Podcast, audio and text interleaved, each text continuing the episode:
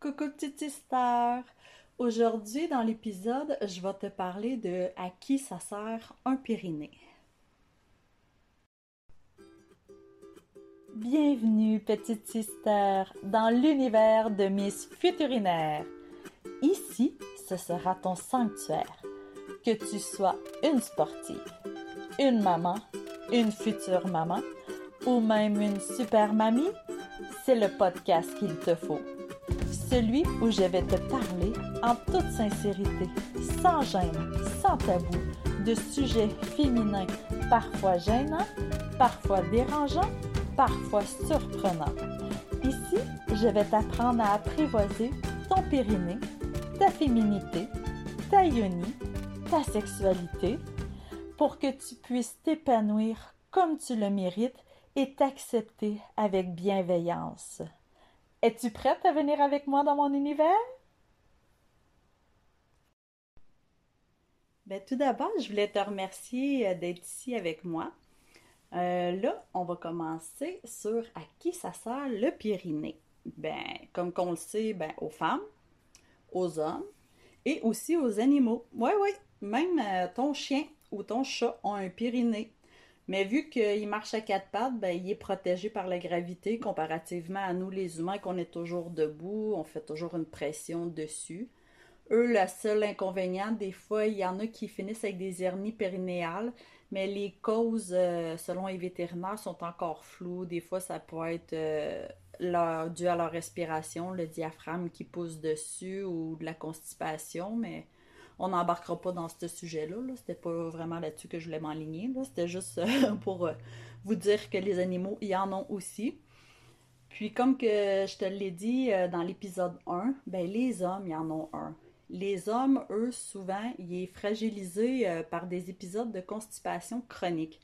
Ils vont tellement pousser aux toilettes ils vont forcer dessus, puis euh, ça, au lieu de laisser la nature faire, d'attendre qu'ils ont vraiment envie puis que ça sorte tout seul, ben, ils vont pousser, puis là, ils vont l'affaiblir.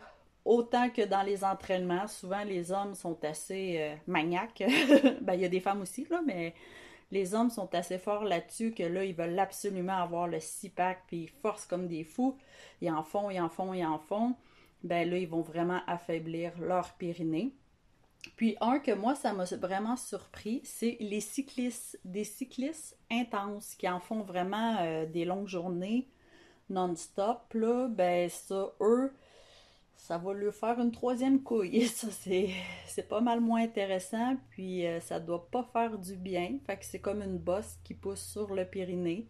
C'est dû euh, à la selle de vélo. Si des fois ils ont une selle qui n'est pas adaptée à leur physionomie, une selle trop dure, trop étroite, euh, ben là, ça va le faire ça. Euh, la plupart du temps, si durant le temps qu'ils font du vélo, ils changeraient de position souvent. Ils se relèvent, ils se retassent un peu à gauche, un peu à droite, euh, ils s'avancent, ils se redressent.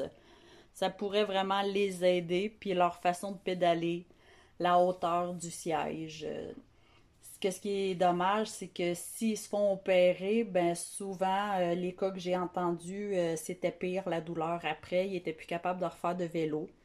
Fait c'est mieux, euh, selon le spécialiste que j'ai écouté, lui, il disait que c'était vraiment mieux qu'il s'arrange de le faire guérir sans opération si c'était possible, si c'était pas rendu trop grave. Après, ben, ou en attendant que ça guérisse, il pourrait faire du vélo au sol comme un pédalo, ils sont vraiment euh, presque couchés à terre, là.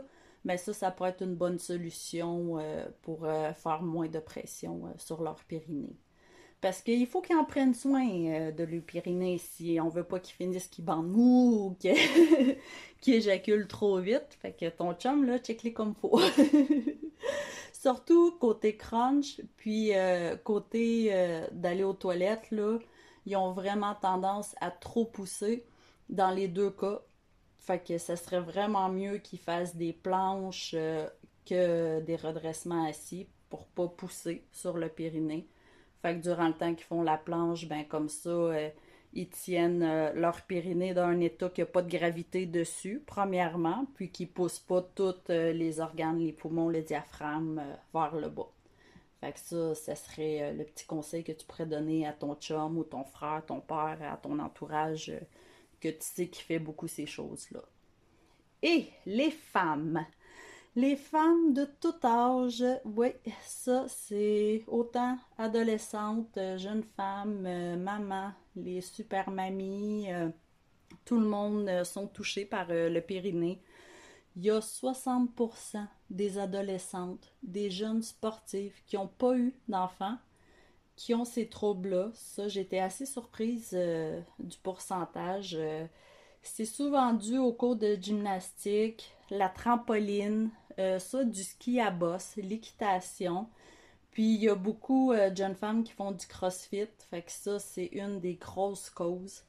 Fait que ça, c'est vraiment de prévenir euh, vos ados, de prévenir celles que vous connaissez aussi, de faire attention, de pas trop forcer pour rien. Et j'ai eu une cliente qu'elle, elle m'a avoué qu'elle était anorexique. Puis euh, ça, elle, voulait absolument une fixation sur ses abdominaux. Quand en faisait à répétition euh, des redressements assis, euh, des entraînements tellement excessifs que elle couchait sur le sol, sur son tapis de yoga, puis ça y fait des bleus, ses cuisses, dans le dos. C'était un sujet assez délicat à parler avec elle. Mais tellement qu'elle a fait d'abdos, ben là, elle a fini avec des fuites.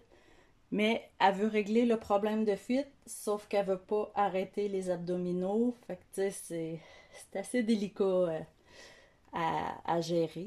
C'est quelque chose, là. Je pensais pas aussi que ça pouvait être touché euh, dans ces cas-là. Après, ben, il va avoir, euh, bien sûr, les femmes enceintes, celles qui ont accouché, mais aussi celles qui ont accouché, là, un an, deux ans, dix ans. Des fois, ça sort beaucoup plus tard. Fait que ça, c'était très surprenant que, tu sais, ça vient pas tout de suite après l'accouchement. Il y en a qui disent Ah, fait six mois, j'ai accouché, je suis correct. Tu sais jamais, ça peut arriver. Si ça arrive pas, tant mieux. C'est sûr qu'on est toutes contentes. Il y a 56% des femmes qui ont dit qu'il y avait des fuites, donc il y en avait 49 que c'est avant 40 ans, ce qui est très jeune. Puis euh, ça, c'est juste celles qui ont osé en parler parce que Tena, elle est accompagnée de couches. Puis Always ont fait euh, des sondages euh, par rapport à le ventre, puis ils ont vu que c'est vraiment une femme sur quatre qui vit ça. Fait que c'est vraiment un sujet qu'il faudrait qu'il soit plus parlé et qu'il y ait plus de prévention. Là.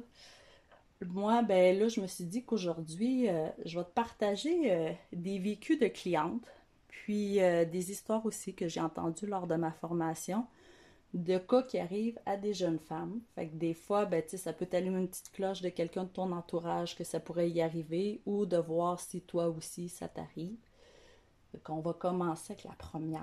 Euh, j'ai donné des noms fictifs là, parce que je veux pas que personne euh, se sente visé. Fait que ce serait Sophie, une jeune femme de 30 ans. Elle, elle a accouché il y a six mois. L'accouchement a bien été. Son périnée, le médecin, il avait dit qu'il était intact. Elle a pu reprendre ses activités un mois après. Puis, là, tout d'un coup, oups, elle a commencé le jogging. Elle a commencé euh, le tennis, la danse, puis elle a commencé à avoir des fuites. Quand elle faisait son jogging, euh, quand elle allait danser. Euh, mais juste durant ces moments-là, ou aussi quand elle toussait. Fait qu'elle, ben c'est triste, mais elle fait partie du 50% des filles qui ont un bon périnée en bon état, qui n'a pas été scrappé par l'accouchement, mais qu'elle a des fuites dues à l'effort. Fait que ça, c'est sûr qu'il y a un travail euh, à faire là-dessus. Elle a peut-être trop travaillé son, ses abdos euh, avant la grossesse. Fait que ça aussi, c'est quelque chose euh, qu'il faut toujours avoir de la prévention pour être sûr de ne pas se ramasser avec ces inconvénients-là. La deuxième, c'est Amélie, 26 ans. Elle est sortie full shape de sa grossesse, était très active, puis tout de suite, elle s'est dit Ah, je vais porter mon bébé. Je vais le porter euh, avec un voyons, un harnais. Fait que là, elle faisait la vaisselle, passait la balayeuse, tout avec le bébé sur elle. Tout allait super bien. Un mois plus tard, elle est à l'épicerie. Elle prend une caisse d'eau. Oups! Elle sent comme euh, une boule dans son vagin. là, elle, se demande, c'est bizarre. Le soir, elle arrive chez eux, elle vérifie avec ses doigts. Oups, il y a vraiment une boule. Fait qu'elle va consulter. Puis, ben, malheureusement, elle, elle a fait euh, une descente de vessie tellement qu'elle était active puis qu'elle a décidé de faire le portage trop vite. Habituellement, il faut attendre à peu près six semaines si euh, le médecin ou le physio t'ont conseillé que tu pouvais commencer, que ton corps était correct.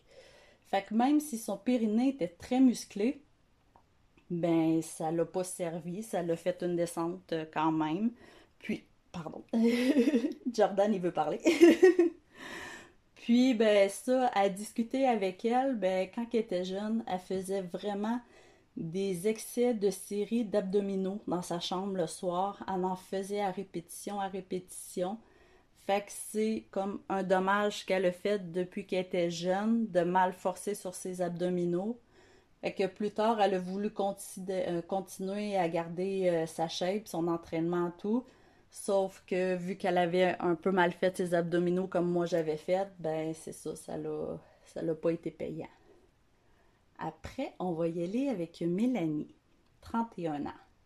Elle, c'est son premier bébé. Elle a eu zéro problème euh, les neuf premiers mois, tout allait bien. Le périnée était intact, pas de fuite. Sauf que à chaque fois qu'elle faisait l'amour, elle avait des douleurs. Fait que là, elle commençait à se demander vraiment qu'est-ce que c'était, c'est dû à quoi. Elle est allée consulter, puis durant l'examen, ils ont remarqué à l'intérieur du vagin que la paroi gauche, il y avait comme quelque chose de bizarre dedans. Fait que là, ils ont vu qu'il y avait une asymétrie. Ben, elle, c'est dû à son bassin qui a été déplacé dans son accouchement, mais il n'a pas été replacé. Les médecins s'en ont pas aperçu. Elle a tellement forcé en position gynécologique. Ça, c'est un autre sujet de la façon qu'on peut accoucher aussi. Il y a des positions un petit peu mieux que coucher sur le dos, puis plier en deux, que le bébé il a de la misère à passer, puis qu'on pousse comme des folles ben c'est ça, c'est un petit peu mieux d'y aller euh, soit en posture accroupie ou à quatre pattes, euh, mais ça, ça va être un autre sujet, là. Sauf qu'elle, c'est ça qui est dommage. C'est là qu'elle a eu des troubles à cause de son bassin. Là, c'est sûr, il faut qu'elle fasse un suivi avec euh, un ostéopathe ou kiné pour voir qu'est-ce qu'ils peuvent faire pour ça. Mais déjà que ça fait neuf mois que le bassin est comme ça, des fois, tu sais, ça peut être un petit peu trop tard. Après, il y a Sarah, 32 ans.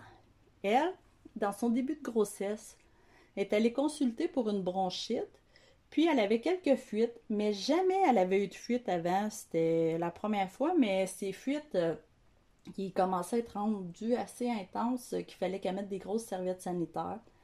Fait euh, ils ont fait passer un examen. Ils ont découvert euh, que son utérus, sa vessie et son urètre il était rendu très très bas. Quand elle toussait, ça descendait tout le temps. Fait que là, ils ont commencé à poser des questions pour voir euh, qu'est-ce qui aurait pu causer ça, qu'est-ce qu'elle a fait avant, durant la grossesse. Puis il fallu qu'elle aille trouver assez loin. Elle, c'est dû à son enfance. Avec sa petite sœur, il faisait des concours de qui retenait le caca le plus longtemps. Mais ça le fait Castor est constipée chronique. Fait que là, à chaque fois qu'elle va aux toilettes, elle pousse, elle pousse comme une folle. Ce qui fait que ça l'a tout poussé ses organes, l'utérus, la vessie, l'urètre plus bas. Fait que là, ben, sauf c'est il faut qu'elle fasse sa rééducation parce que ça, c'est un gros trouble. Mais là, il faut qu'elle réapprenne à son corps à aller aux toilettes comme il faut. Ça aussi, c'est d'autres choses, tu sais, le cerveau, il faut que les neurones, toutes soient. Euh, qu'elle fasse une réhabilitation aussi neurologique. Fait que ça, c'est c'est des problèmes des fois qui viennent de loin qui auraient pu être prévenus bien avant. Ça, c'est très dommage. Maintenant, il y a Vanessa, 34 ans. Elle, elle a eu trois césariennes. Une belle grosse famille de trois enfants. fait que faut qu'elle gère ça. Elle est très active, elle bouge beaucoup, elle joue avec les enfants, elle fait beaucoup d'activités. Euh, elle travaille aussi debout, fait que c'est sûr que la gravité pèse tout le temps sur son périnée. Puis là, elle commence à avoir souvent mal dans le bas du ventre. Puis elle commence à avoir des problèmes de constipation, plus des fuites à l'effort. Mais son périnée, quand on le teste, il est en bon état, il va super bien. La seule chose, c'est que c'est ça, dans le fond, c'est que l'urètre a descendu à cause de des entraînements qu'elle a fait trop, euh, trop durs, des entraînements de CrossFit. Fait que même si elle a eu une césarienne qui a protégé son périnée, ça l'a pas empêché qu'elle ait des fuites. Fait que c'était l'entraînement qui a causé les fuites, mais pas ses trois enfants. Fait que des fois, ça peut être assez spécial comment la vie euh, se déroule sur notre corps. Il y a aussi Annie, 27 ans. Elle, elle a consulté en début de grossesse. Elle avait des envies très fréquentes. Puis, elle avait des fuites, mais sans qu'elle ait envie d'aller faire pipi. Fait que là, trouvait ça bizarre. Soit qu'elle avait tout le temps envie, les seules petites fois qu'elle avait pas envie, ben là, pouf, ça coulait tout seul. Puis avant sa grossesse, euh, ça, elle me disait qu'elle allait juste aux toilettes euh, deux fois par jour. Elle dit Moi, j'ai pas de temps à perdre avec ça, aller tout le temps aux toilettes. Puis, euh, tu sais, il faut être efficace dans une journée. Fait qu'elle perdait pas son temps avec ça. Sauf qu'avec ça, ben là, ça, je l'envoyais pour faire passer des tests. Puis avec l'échographie, ils ont remarqué que sa vessie, elle s'était beaucoup, beaucoup agrandie. Puis que là, avec le bébé, il comprimait sur. Ben, l'utérus, il comprimait sa vessie qui descendait. Fait que là, c'est ça qui faisait que la vessie, déborde. Fait que, c'est triste, mais là, elle, va falloir vraiment qu'elle réapprenne à aller aux toilettes régulièrement après l'accouchement, en plus d'une rééducation. Puis si elle fait vraiment pas attention puis qu'elle apprend pas euh, à s'enlever cette mauvaise habitude-là, ben elle pourrait finir incontinente à vie. Fait que, c'est des habitudes qu'il faut vraiment faire attention. Tous les cas que je vous ai racontés, s'il y aurait eu de la prévention quand il était plus jeune, ou même euh, durant la grossesse, mais habituellement, ça vient pas mal de plus loin, ça vient plus du passé. Fait que c'est ça qui est triste. Fait que si t'as une petite fille ou un petit garçon, puis qui disent qu'ils ont envie d'aller aux toilettes, Amène-les aux toilettes le plus vite possible, parce surtout les enfants, le vessie sont immatures. Ils ont moins de retenue que nous. Ils ont moins. Euh, ben, tu sais. Puis ils n'ont pas la conscience. Eux, ils vont écouter ce que papa et maman dit. Si papa maman dit, bon, ben, il faut finir son assiette pour avoir le dessert au lieu d'aller aux toilettes, ben, ils vont se retenir. Sauf qu'après, ils peuvent finir constipés chroniques. Ils peuvent finir à trop retenir la vessie puis que la vessie s'agrandisse. Fait que, c'est très, très important de les laisser y aller, surtout que la vessie est beaucoup plus, petite que la nôtre. Fait que c'est bien important de penser à ça aussi. Fait que j'espère que ça va vous avoir euh, ouvert euh, un petit peu l'esprit là-dessus, que tu vas penser à, à, en parler ou à faire attention avec tes enfants. Puis la seule petite chose que j'aimerais te demander, c'est une petite faveur, ce serait euh, de partager ça avec euh, ton entourage, euh, les filles, même des hommes, pour qu'ils sachent comment faire ou tant que ce sont des parents qui voient aussi des fois comment ils agissent avec l'enfant, qu'est-ce que ça peut faire comme conséquence plus tard sur leur futur? Parce que c'est triste de vivre ça, c'est triste d'avoir à faire de la rééducation quand on peut s'en passer sincèrement. J'aimerais ça que tout le monde puisse s'en passer. J'espère que tu as beaucoup aimé euh, cet épisode là. La semaine prochaine, euh, je vais parler euh, de comment qui est fait, comment qui est composé ton périnée. Il va y avoir d'autres petites choses intéressantes à apprendre sur le sujet que je te remercie de ton écoute et je te souhaite une belle journée. Bye!